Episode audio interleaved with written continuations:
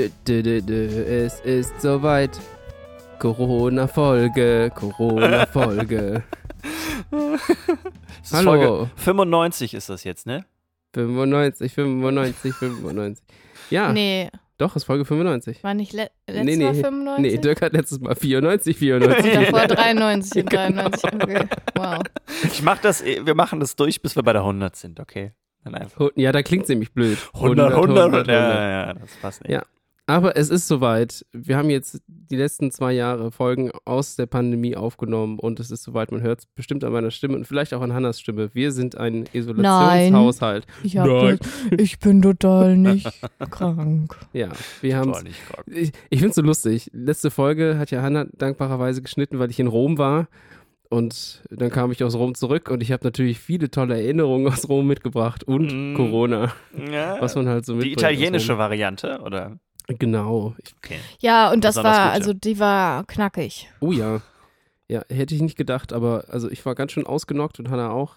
Und zum Glück war es zeitversetzt. Also ich konnte zuerst leiden, während es Hanna noch gut ging und sie Computerspiele spielen Ah, konnte. okay. während ich auf der Couch vor mich hingesiegt bin. Und danach, als sie dann krank war, war ich wieder halbwegs fit und konnte mich um sie kümmern. Achso, und ihr wart, ja, ich war auch, nicht beide war permanent in Quarantäne, oder? krank. Wie, wir waren nicht beide Also permanent in äh, Quarantäne? jeweil, jeweils nur quasi diejenigen, die irgendwie krank waren und das war, oder, weil sonst, Naja, wenn das seit so, wenn ich das so krank stretcht, bin, sind wir quasi beide in Quarantäne dann ach so, gewesen. ja, okay. gut, Aber stimmt, davor ja. hatte ich also keine positiven Tests und ja. ich hatte auch keine positiven Tests, obwohl ich Stimmt. schon mit Fieber irgendwie mich auf dem Bett geregelt ja, erst als habe. es dir wieder Also, besser ja. ging. Naja, auf jeden Fall ja, war es wirklich zum Kotzen. 0 von 5 Sternen kann ich nicht Ja. recommenden. Ja. Schlechter E-Bayer, bitte nicht wieder. Ja, Ja, bitte, genau, nicht wieder. bitte nicht wieder. Ja, aber wir haben es durchgestanden, Ja. also noch nicht 100 Prozent, aber wir sind auf jeden Fall wieder fit genug, um heute so eine kleine Mini-Folge wieder aufzunehmen. Es ist ja immer noch Sommerpause und ja, schön, dass ihr wieder eingeschaltet habt. Wir Ja. haben äh, bestimmt wieder super lustige Sachen dabei. Hanna, willst du, willst du nicht was erzählen? Ja, ich habe was ganz Kurzes. Und zwar, ihr kennt bestimmt das Vorurteil, dass Menschen, die gerne Horrorfilme und so Splatter-Movies und so Zeug konsumieren, als weniger empathisch gelten und als so Psychos. Echt? Das habe ich noch nie gehört als Vorurteil tatsächlich. Ja, jetzt wo du es sagst, würde ich mich dabei ertappen, dass ich das denken würde. Aber natürlich ist es, weiß ich nicht. Lass mich raten, es ist nicht so. es ist nicht so. Oder es ist also doch so? das Vorteil existiert tatsächlich. Also das Mhm. wurde über eine Studie nachgewiesen, dass Leute das denken. Mhm. Und dann hat auch der gleiche Typ, der die Studie gemacht hat, auch noch herausgefunden, dass das Vorurteil nicht stimmt. da, da, da, da. Aber das ist doch, das ist doch super. Lass mich raten, das, das das Gegenteil ist der Fall. Tatsächlich. Hm. Ja, also Ah, okay. nicht signifikant, aber tatsächlich ist ein gewisser Anteil an Leuten, die diese Filme konsumieren, tatsächlich sogar empathischer Hm. als andere, die eher so romantische Komödien Schnulzen. oder so Zeug halt Schnulzen gucken. Ja, da- das glaube ich sofort. Hm. Ich habe tatsächlich dieses Vorteil nicht Hm. gehabt. Ich weiß auch nicht, wie man darauf kommt, aber ich denke mir immer, Leute, die sich sowas angucken, sind trotzdem irgendwie nicht ganz richtig im Kopf, weil warum zur Hölle scheißen sie sich dabei nicht in die Hose? Also, das ist über kein, überhaupt kein gesundes Angstempfinden. Irgendwie ist es völlig ungesund. Ja. Und zweitens, warum haben sie keine Albträume? Ich verstehe, also ich nehme das halt alles so hart mit in meinen Alltag, dass ich wirklich, also beim kleinsten Furz schon davon träume. Und Mhm. ähm, also ich bin einfach sehr sensibel, Und was das schreckhaft angeht. ja auch, ne? Also Ja, ja, kann man ja auch tatsächlich sehr schnell erschrecken, tatsächlich. Schreckhaft im Sinne von Tim und ich haben jetzt während der Pandemie oder während der, naja, der Infektion jetzt erstmal ein paar Nächte in verschiedenen Räumen geschlafen, damit wir uns gegenseitig nicht nerven, also mit Husten und allem möglichen, Fieberträume, tralala und wir beide unseren eigenen Rhythmus haben konnten und dann ist er wieder eingezogen sozusagen ins Schlafzimmer und die erste Nacht, da haben wir unsere Füße sich irgendwann berührt und dann habe ich erstmal losgeschrien, weil ich mich so erschreckt habe. Also ja, so viel dazu. ja, das meine ich, kenne ich doch. Ja, ich glaube, also ich habe ja tatsächlich sehr, sehr viele Horrorfilme geguckt in meiner Jugend. Das war so ein Ding bei uns. Wir haben uns Ja, gegenseitig. wir auch. Das hat mich nachhaltig geschädigt. aber du hast, also wir haben wirklich aktiv versucht, so alles zu gucken, was ging damals. Ne? Also Ja. äh, das, also ich, da haben wir uns auf diesen Revitable DVDs alles hin und her geschoben, was irgendwie damals, das war ja noch so zur Zeit, als dann Saw rauskam, was ja Das war so, das ja. Beispiel auch in der Ah, okay. Studie. Also Saw Ja. ist. und Texas Chainsaw Massacre und was nicht alles. Also die, also auch viele Sachen, die wirklich im Nachhinein total dumm sind, einfach wirklich sehr, sehr dumme Filme. Ja, und auch einfach schlechte Filme. Es gibt ja tatsächlich auch gute Horrorfilme, die einfach Mhm. irgendwie visuell ansprechend sind oder irgendwie, also einfach eine coole Storyline haben, aber es gibt auch einfach so Mhm. richtig stumpfe Horror, Jumpscare, Splatter-Filme, Ja, die ja, einfach der- nur so Schockfilme Ja. einfach sind. Und Der das ist ja dann auch irgendwie. Teil, oder? Also ich würde sagen, sehr, die meisten Horrorfilme sind schon eher ziemlich dumm. Ja, wo es dann halt nur geht, irgendwie die krassesten Bilder zu machen. Ne? Also ja, genau. wenn ich an so Filme denke wie Human Centipede oder so, wo es wirklich nur noch darum ging zu überlegen, wie kann ich noch eine ja, noch eine um wirklich noch mehr schocken weit- einfach. Ja, genau, noch mehr schocken. Aber das gilt ja für super viele Filme. Ich habe damals auch gedacht, als dann diese, na, wie heißen sie, die Hangover-Filme rauskamen. Ne? Der erste Mhm. Film, gute Idee, Mhm. ne? irgendwie eine lustige Idee. Und dann kamen ja die weiteren Teile raus. Die waren alle super schlecht, weil die nur noch einen stimmt. Punkt hatten, und zwar Ja. noch krasser zu sein als die Ja, vorherigen. genau. Zu Ja, und das, das funktioniert bei so einem Film so eine Art irgendwie nicht. Also das ist so ein bisschen, ja, Ja. naja. Ja, also Leute, wenn ihr gerne diese Filme guckt, bedeutet das nicht automatisch, dass ihr unempathischer seid, aber in meinen Augen bedeutet das, dass ihr trotzdem irgendwie nicht ganz richtig seid. Also Entschuldigung, aber Okay. das ist schon also. ihr könnt ja mal schreiben, schreibt mir doch mal. Also, also vielleicht kann man das ja irgendwie begründen oder vielleicht habt ihr ja auch Strategien, wie ihr sowas guckt, damit es euch nicht mitnimmt. Mhm. Also, weil ich kann, also ich habe wirklich keine Ahnung, wie das gehen soll. Der letzte Horrorfilm, zu dem ich genötigt wurde, den zu gucken, war Annabelle. Ui, ja. Und das war nicht schön. Ich muss euch das sagen. Es hat keinen Spaß gemacht. Wir gucken mal, wie heißt das? Nightmare und nee, nicht. A Nightmare on Elm nicht- Street? Nee, ich, äh, wie heißt das, der Disney-Film? Nightmare Before Christmas. Nightmare Before Christmas. So. Ja, das ist, den habe ich ja gesehen. Aber, aber ich meine, ich habe ja, ich, selbst in Staffel 2, äh, Folge 1 vom Witcher, falls es irgendjemand Ja, ja. gesehen hat, da kommt einfach so eine Person vor, die sich so ganz abgehackt und komisch bewegt und komische Geräusche macht und das ist schon Das reicht nicht, schon. das reicht Mhm. schon. Ah! Hast du gerade die Leute erschreckt, ne? Ah! Sehr gut. Okay, Hanna, jetzt von deinen, von deinen Horrorsachen weg. Wer soll weitermachen? Erstes Update und dann das Lustige. Erstes Okay, Update. Ja? Okay. Ja, und zwar habe ich ja über Indexe, haben wir ja schon mal geredet, ne? Und wir haben uns gefragt, ob das Indizes heißt oder das auf jeden Fall ist die Mehrzahl Inda- von In- Indaxax. Indaxax, ist die Mehrzahl von Index Indexe. Das habe ich jetzt gelernt. Und zwar in der Folge 84, da habe ich über das Land Gambia geredet, weil da das damals das beste Land der Welt war, weil das einfach ja, sich so schön entwickelt hat. Also da war der Demokratieindex wurde besser und der Index zur Pressefreiheit und der Freedom of the World Index. Und ein Index, den ich damals nicht erwähnt hatte, der aber auch wieder sehr positiv für Gambia spricht, ist der Academic Freedom Index. Den habt ihr Mhm. vielleicht schon mal gehört. Mhm. Das ist ein Index zur Wissenschaftsfreiheit, also wie frei die Wissenschaft in den einzelnen Ländern ist. Ja, und da gibt es jetzt ein Update und ein paar neue Zahlen und ich hatte das Glück tatsächlich mit der Autorin, jetzt nicht selber direkt zu sprechen, aber ich war in einem Workshop und da hat die einen Impulsvortrag gehalten und da bin ich einfach da wieder darauf aufmerksam geworden und da hat die nämlich auch Gambia erwähnt und da dachte ich, okay, das, das könnte man mal nochmal der breiten Öffentlichkeit vielleicht nochmal ein bisschen erklären. Und wie, wie, auf welchem Platz ist Deutschland gerade? Das könnt ihr raten und schreibt ihr euch auf und gl- gleich kommt die Auflösung. Okay, ich, mer ich, ich merke mir die Zahl im Kopf, okay? Okay, es ist eigentlich eine ganz einfache Zahl. Hm. Also der Index selber wird erstmal an fünf Indikatoren festgemacht. Das ist äh, Freiheit der Forschung und Lehre, dann Freiheit des akademischen Austauschs und der Wissenschaftskommunikation, dann die institutionelle Autonomie, Campusintegrität und akademische und kulturelle Ausdrucksfreiheit. Der Hm. Academic Freedom Index wird dann so errechnet, dass lokale und anerkannte WissenschaftlerInnen, die sogenannten CodiererInnen, der entsprechenden Länder einen umfangreichen Fragebogen ausfüllen und dann halt so die Daten gesammelt werden. Das gibt es Hm. insgesamt 2050 CodiererInnen weltweit, die sich daran beteiligen in den jeweiligen Ländern. Und die Daten, die dabei entstehen, die werden dann auch frei veröffentlicht, ist dann Open Source und äh, für alle zugänglich. Natürlich wird aber das alles auch anonymisiert, sodass man halt nicht ja, öffentlich einsehen kann, sozusagen, wer jetzt das ist, wer da sozusagen seine Einschätzung abgegeben hat. Und das ist auch tatsächlich ein Schutz für die Leute, die sich daran beteiligen, weil es halt Länder Mhm. gibt, wo das ja verfolgt wird, dass man da sozusagen offen drüber redet, wie das wissenschaftliche System ist. So, dann hat man diese Daten und dann läuft dann ein komplexes mathematisches Modell drüber und dann gibt es halt Ergebnisse für die einzelnen Länder von 0 bis 1. 0 für vollständig eingeschränkt und 1 vollständig frei. Hm. So, und jetzt zu den Ergebnissen. Die Länder mit dem schlechtesten Academic Freedom Index sind Nordkorea mit 0,01, also quasi oh, okay, wirklich ja. Mhm. vollständig mhm. eingeschränkt. Dann Eritrea mit 0,02 und Turkmenistan auch mit 0,02. Mhm.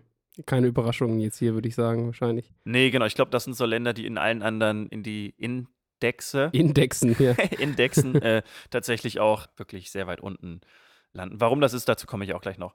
Die Länder mit dem höchsten Academic Freedom Index, und jetzt kommen wir auch schon zu den Plätzen, wo, wo Deutschland sich befindet, äh, sind Lettland, Italien und Deutschland mit jeweils 0,97. Also ah, die teilen sich quasi den ersten Platz. Ja, also offiziell kann man eigentlich sagen, dass Deutschland tatsächlich Platz 1 ist, weil es halt äh, so ein hm. ja, ja, ja, so ein Konfidenzintervall gibt. Tim, du kannst das wahrscheinlich noch besser erklären als ich, aber das ist ja quasi der Bereich, in dem sich sozusagen die Werte befinden und der Durchschnitt ist dann quasi 0,97 und der Konfidenzintervall von Deutschland geht quasi noch weiter nach vorne, also der ist quasi noch, noch höher als die anderen. Okay. Genau. Dann gibt es noch so ein paar Verlierer seit 2011. Äh, Brasilien, Türkei und Thailand sind so die größten mhm. Verlierer. Und man merkt halt auch, dass mit Anstieg der Autokratien auch äh, der Academic Freedom Index halt ja sich absenkt so ein bisschen und Nordkorea, Eritrea und Turkmenistan sind halt wirklich komplette Diktaturen und Brasilien und Türkei zum Beispiel, die begeben sich ja auch immer weiter in so eine autokratische Richtung. Und ja, das Land mit dem größten Anstieg ist, und damit sind wir dann auch wieder beim Anfang, Gambia. Da ist der Academic Freedom Index von 0,5 auf 0,8 gestiegen. Oh ja. Oh, das ist das gut. Das ist, ist, wirklich krass. Also es gibt auch so, eine, so ein Diagramm, wo man quasi sehen kann, da ist auf der einen Achse abgetragen der Wert für 2011 und auf der anderen Achse dann für 2022, 2021. Und da sieht man halt dann quasi, welcher Wert sich am meisten verändert hat. Und das war halt Gambia. Und genau diese grafischen Darstellungen kann man auch online wunderbar sehen, und zwar auf v-dem.net. Da kann man dann auch wunderbar ja, alle Länder miteinander vergleichen, hat eine schöne Karte. Und ja, da sieht man halt auch, dass Europa zum Beispiel wirklich sehr, sehr frei ist, was die Wissenschaftsfreiheit angeht. Nordkorea ist auch sehr, sehr frei. Südamerika ist etwas was, bunter. Nordkorea? Nordam Nordamerika. Nordamerika. Nordkorea ist schwierig, ja. Ja, in, vielleicht in ihrer eigenen Welt so ein bisschen vielleicht. Äh. Ja, Südamerika ist etwas bunter. Also in Peru ist der Academic Freedom Index bei beispielsweise 0,96, also auch tatsächlich sehr, sehr weit vorne. Und Venezuela mhm. 0,2. Und auch in Afrika oh, ist die Diskrepanz ja. sehr hoch. Äh, Eritrea, wie gesagt, mit 0,02 und Nigeria mit 0,9. Und auch in Asien natürlich ist die Spanne auch sehr groß. China zum Beispiel mit 0,09 und Nepal mit 0,89. Also mhm. bei manchen Ländern, wo man das vielleicht intuitiv nicht unbedingt erwartet, weil wir halt irgendwie in Europa sozialisiert sind, also so ein Land wie Nigeria zum Beispiel, dass da die Wissenschaftsfreiheit so hoch ist, wusste ich nicht. Und äh, auch dass Peru tatsächlich unter den, ich glaube, unter den Top, Top 5 Ländern sozusagen ist. Das, äh, das war mir auch nicht bewusst. Es gibt so ein paar Limitierungen, also klar, in vielen Ländern, wo halt wirklich die Wissenschaftsfreiheit wirklich akut eingeschränkt ist, gibt es einfach auch keine wirklichen zuverlässigen Daten, aber genau das ist dann auch vielleicht der Grund, weswegen ja, da dann natürlich. Sagen, das ist ja ein Indikator dafür. Ja. In sich selber, genau, richtig. Also guckt euch das mal an. Ja, das ist, ich fand es wirklich interessant und ja, habe wieder was gelernt. Sehr gut. Ach ja, mit dieser, mit dieser ganzen Freiheit der Wissenschaft. Das ist schon, schon schwierig, irgendwie für, also als jetzt jemand, der da drin arbeitet, ja, sich genau. vorzustellen, dass, das, dass ich an manchen Sachen einfach nicht forschen dürfte oder so, oder dass man mir das viel mehr vorgeben würde, ist schon, schon schwer vorstellbar für mich. Ja, oder ja, halt ja. auch irgendwie Zugang zu finanziellen Mitteln oder so, dass dann tatsächlich irgendwie nur so Militärforschung oder so dann unterstützt mhm. wird. Das ist halt alles, ja, man nimmt das immer so ein bisschen selbstverständlich und in Deutschland regt man sich, glaube ich, oft auch über das Wissenschaftssystem so ein bisschen auf weil ja, es halt, da gibt es also ja auch so, viele so Sachen, Zeitverträge und ich so. wollte gerade sagen, ich bin also, Hanna und so. Das, das ist, sind ja auch wesentliche, ja. also große Fehler sozusagen bei uns auch so ein bisschen im System.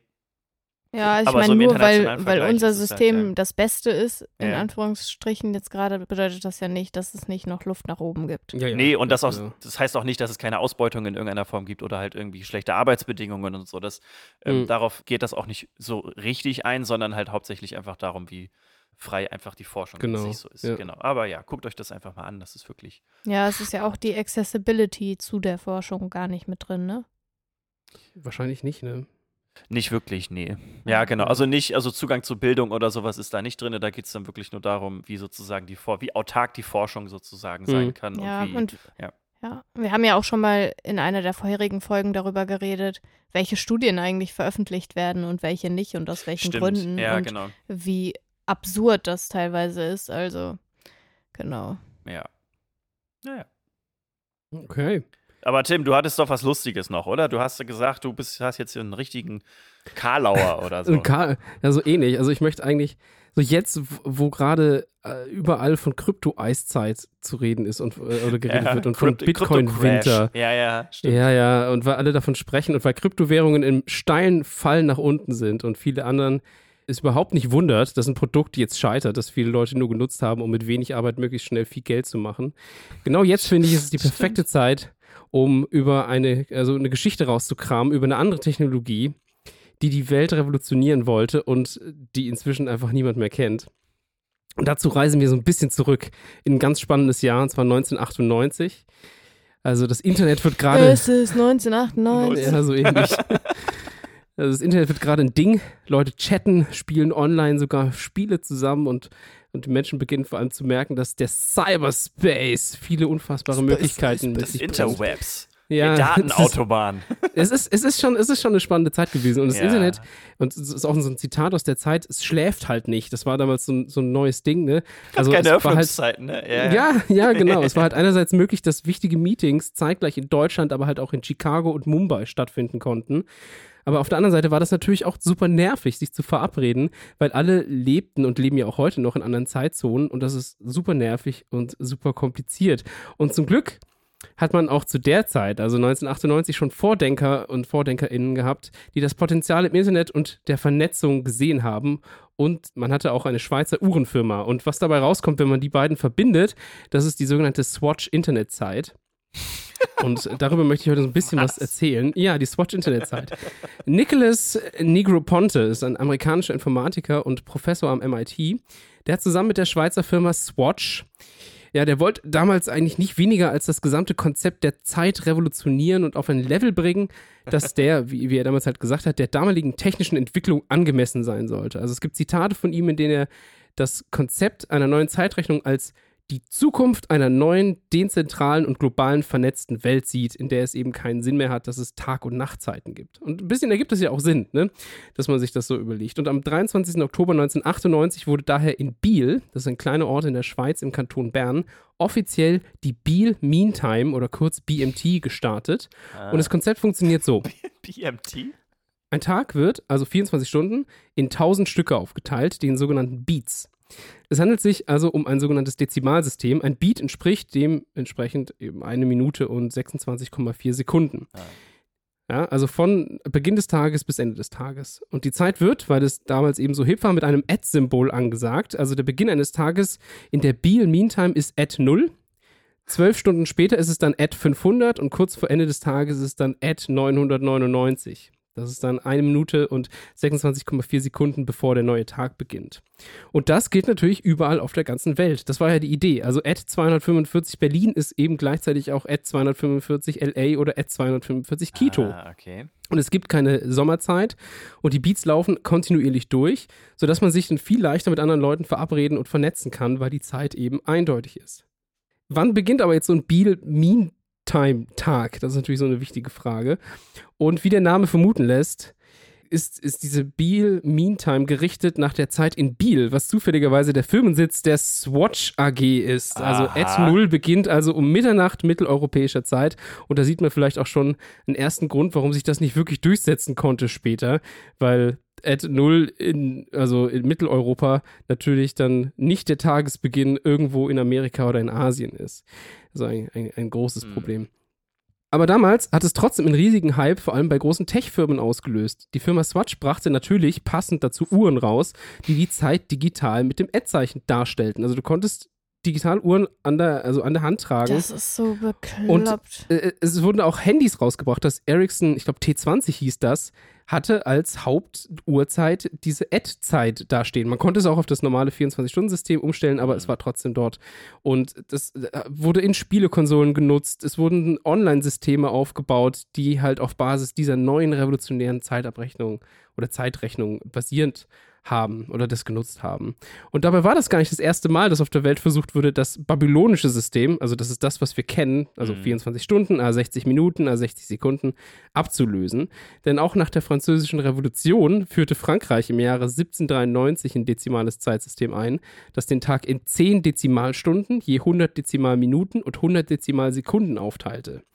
Das kam dann gekoppelt mit dem sogenannten Revolutionskalender, der auch die Monate einheitlich auf 30 Tage festlegte. Ah. Das Ganze war dann noch so ein bisschen kompliziert, weil man natürlich dann so mit, ne, also Leap Years, ne, musste man so ein bisschen ausgleichs mm. und das war dann, es war sehr kompliziert.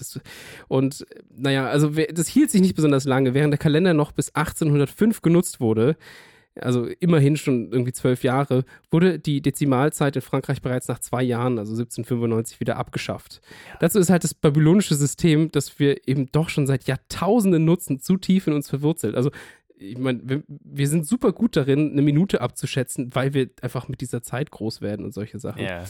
Und dementsprechend gab es dasselbe Schicksal auch für die Swatch-Internetzeit.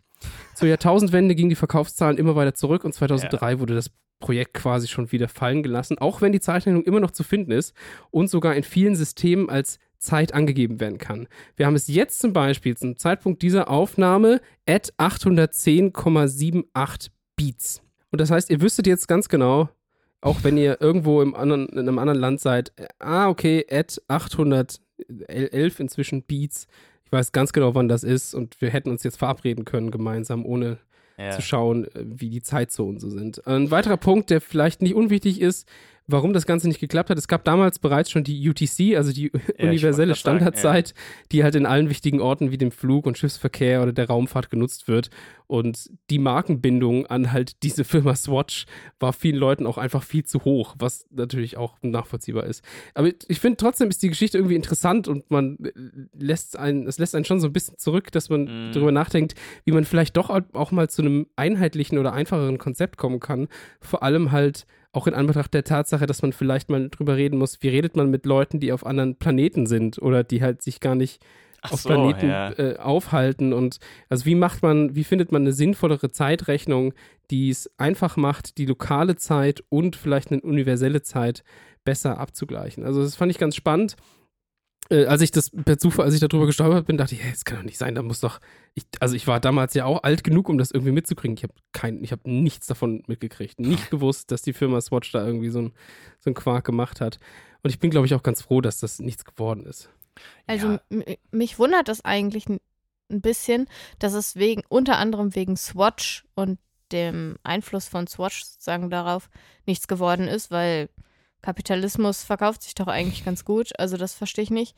Aber ihr müsst euch mal diese Webseite angucken, weil die ist wirklich also so dermaßen unsexy. Ich habe mich schon die ganze Zeit gefragt, was Tim da für einen Schwachsinn offen hat, weil es sieht wirklich völlig, also es sieht so, so eine fette Swatch-Uhr oder? Nein, nein, nein. Also das ist jetzt aber auch keine offizielle Seite. Es gibt noch eine offizielle Seite ah, tatsächlich ah, okay. von der Firma Swatch, die ein Werbevideo gedreht hat also super wild. Ich glaube, wenn, wenn ich das richtig im Kopf habe, die haben 2015 ein Video rausgebracht, was im Stile eines im Jahre so 2000 entstandenen Flash-Videos ist. Also so schlecht gezeichnet, ei, ei, ei. es bewegen mhm. sich kaum Sachen, wo sie sich so ein bisschen über ihr eigenes Produkt lustig machen und halt am Schluss so der große, der große, die große Message zu mitnehmen ist so, you don't have to understand it, just use it. so, also ist ein bisschen, ein bisschen weird. Und ich habe aber eine andere Seite offen, die könnt ihr natürlich auch öffnen, die heißt äh, swatchclock.com. Da seht ihr tatsächlich die aktuelle Swatch-Zeit und könnt dementsprechend mitgucken. Ich, ja, oder tut es euch nicht an, weil es sieht wirklich schlimm aus. Es ist halt auch geil, weil die damals halt so cool und hip sein wollten, dass eben die Zeit mit dem Ad-Symbol ja. genannt wird und diese ja. Beats heißen auch nicht Beats, sondern Punkt Beats mit einem kleinen B. Man muss ja, einen Punkt davor und. Ja, das ne, klingt also, für mich wirklich nach, also, äh, also die haben das tatsächlich, glaube ich, einfach als Marketing-Gag einfach oder als Marketing-Maßnahme irgendwie natürlich halb. genutzt. Genau, aber schon mit dem Gedanken, wenn sich das vielleicht doch durchsetzt, dann haben wir gewonnen. Also dann, ja, dann ist, läuft so, die Zeit quasi nach 100 Uhren so. Das ist also so meine vor allem, Vermutung äh, vor allem dieser MIT-Forscher, der ist halt dafür bekannt, dass er so revolutionäre Ideen hatte. Der hat zum so. Beispiel damals auch an so einem anderen Projekt gearbeitet. Ich glaube, das hieß Nation.one, wo es darum ging, das erste Land zu gründen, das rein digital online äh, existiert. Also es ging darum, ein Online-Land zu gründen, das komplett nur von Kindern bewohnt und äh, geführt wird. So, äh, ga- ganz weird. Und die haben auch die, die Swatch-Time als so, offizielle okay. Standard-Time genutzt. Also da gab es so seltsame Connections. Aber es ging halt wirklich darum zu sehen, äh, wir, also der hat das damals schon so gesagt, wir, le wir leben an so einem Punkt, und das war ja kurz vor 2000, äh, wo Sachen sich verändern. Es gab noch keine Smartphones, kurz danach gab es die. Und das Internet ist plötzlich ein Ding, womit alle groß geworden sind, die kurze Zeit später irgendwie aufgewachsen sind. Und äh, dann ging es schon Ja. darum zu gucken, wie können wir diese Zukunft irgendwie gut gestalten und sinnvoll nutzen. Und da ist tatsächlich die Idee zu sagen, hey, also Mhm. es gibt halt keine Nacht mehr äh, im Internet sozusagen. Es gibt keine Öffnungszeiten, es gibt keine Zeit, wo das aus ist oder so. Irgendwie darüber nachzudenken, war schon sinnvoll. Ich weiß bloß nicht, warum genau die Firma Swatch halt gerade äh, da irgendwie groß reinbuttern wollte. Aber die haben richtig viel Ja, die gemacht. machen also halt allein schon. Uhren. Das ist so die, die Ja, machen ja. nicht nur Uhren, die machen auch die Zeit. Das ist so das. Und das ist, glaube ich, so der nächste Schritt einfach. Was Also, ein- so, das ist meine, Die, ja. ja. die Idee halt auch zu sagen, hey, wir kacken jetzt mal auf die Greenwich Time. Wir, wir machen unseren eigenen Nullmeridian quasi in Biel. ne, weißt du? Aber ich meine, äh, also warum auch nicht, ne? Also weg von diesem Englisch oder, oder äh, Brit Britannien-zentristischen Zentristischen, Weltbild, ja. ne? Kann man natürlich auch mal überlegen, aber es macht es natürlich nicht besser, um von diesem eurozentristischen Weltbild wegzukommen. Die haben sogar einen Satelliten in, in die Umlaufbahn äh, geschossen, der äh, ein Nachbau war des Sputniks, war ja, war ja der Ja, erste äh, Satellit. Satellit, ja. Und der hieß dann Beatnik. Oh Gott. Mit einem, Ja. Und der, war, der sollte halt dafür genutzt werden, die ganze Zeit Werbenachrichten von Swatch ins Universum rauszupumpen. Ist dann anscheinend, also wurde auch gemacht und dann habe ich aber, wenn ich das richtig gelesen habe, haben die gesagt, ja, wir übergeben irgendwie den Akku an die Leute auf der Mir. Das war damals noch auf der Mir. ja, ja russische mehr Raumfahrtstation, ja. Genau. Also super wild alles. Und also, das war ein Riesending. Und es gibt halt auch Stimmen, die sagen, hätte man damals mehr Geld in Promo gesteckt, dann hätte das vielleicht so auch was werden können. Aber ich glaube es nicht. Also ich glaube, dazu sind wir zu Und sehr. dafür ist es auch zu hässlich. Also ich glaube einfach, wir sind, wir sind so intern so, so stark groß Ja. geworden in dieser anderen Zeit. Ja, Wobei, vor wenn man allem, dann, ja. Also das Ding Ja. ist ja es, gibt, es gibt ja auch Länder, die tatsächlich sehr, sehr groß sind und einfach nur eine Uhrzeit haben. Und Ja. da haben die richtig Probleme. Also China zum Beispiel, das ist ein riesiges Land, hat eine Zeitzone. Das ist irgendwie Ja. Be Beijing Time oder so.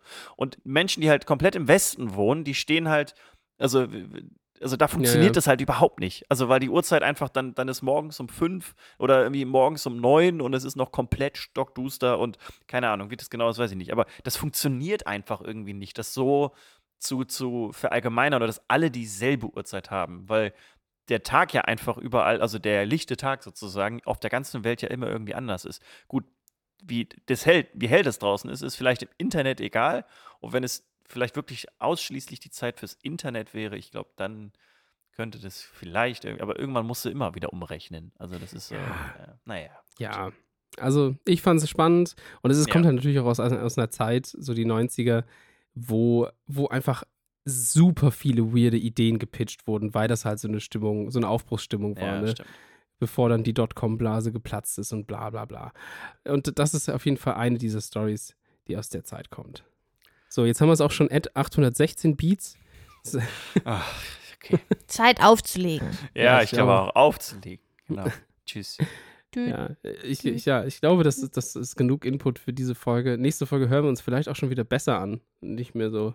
Ja, es sei denn, ich bin, ich bin dann derjenige, der das dann doch noch bekommt. Also ich, ich hoffe es ja nicht, aber euch, euch beiden auf jeden Fall eine gute Besserung, eine gute Genesung.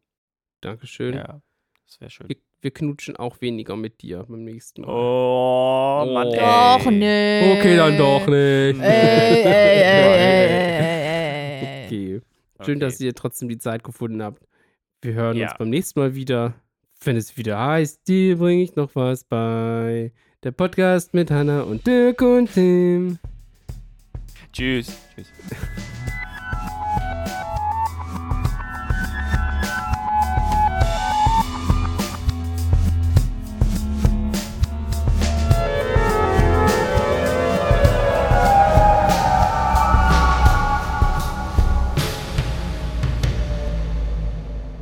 Lelolelelole. Hört sich das eigentlich nach Shakira Es an? hört sich nach Shakira an. 100%. Lelolelelole. Tschüss, auf Wiedersehen. Ciao. Tschüss. Ciao.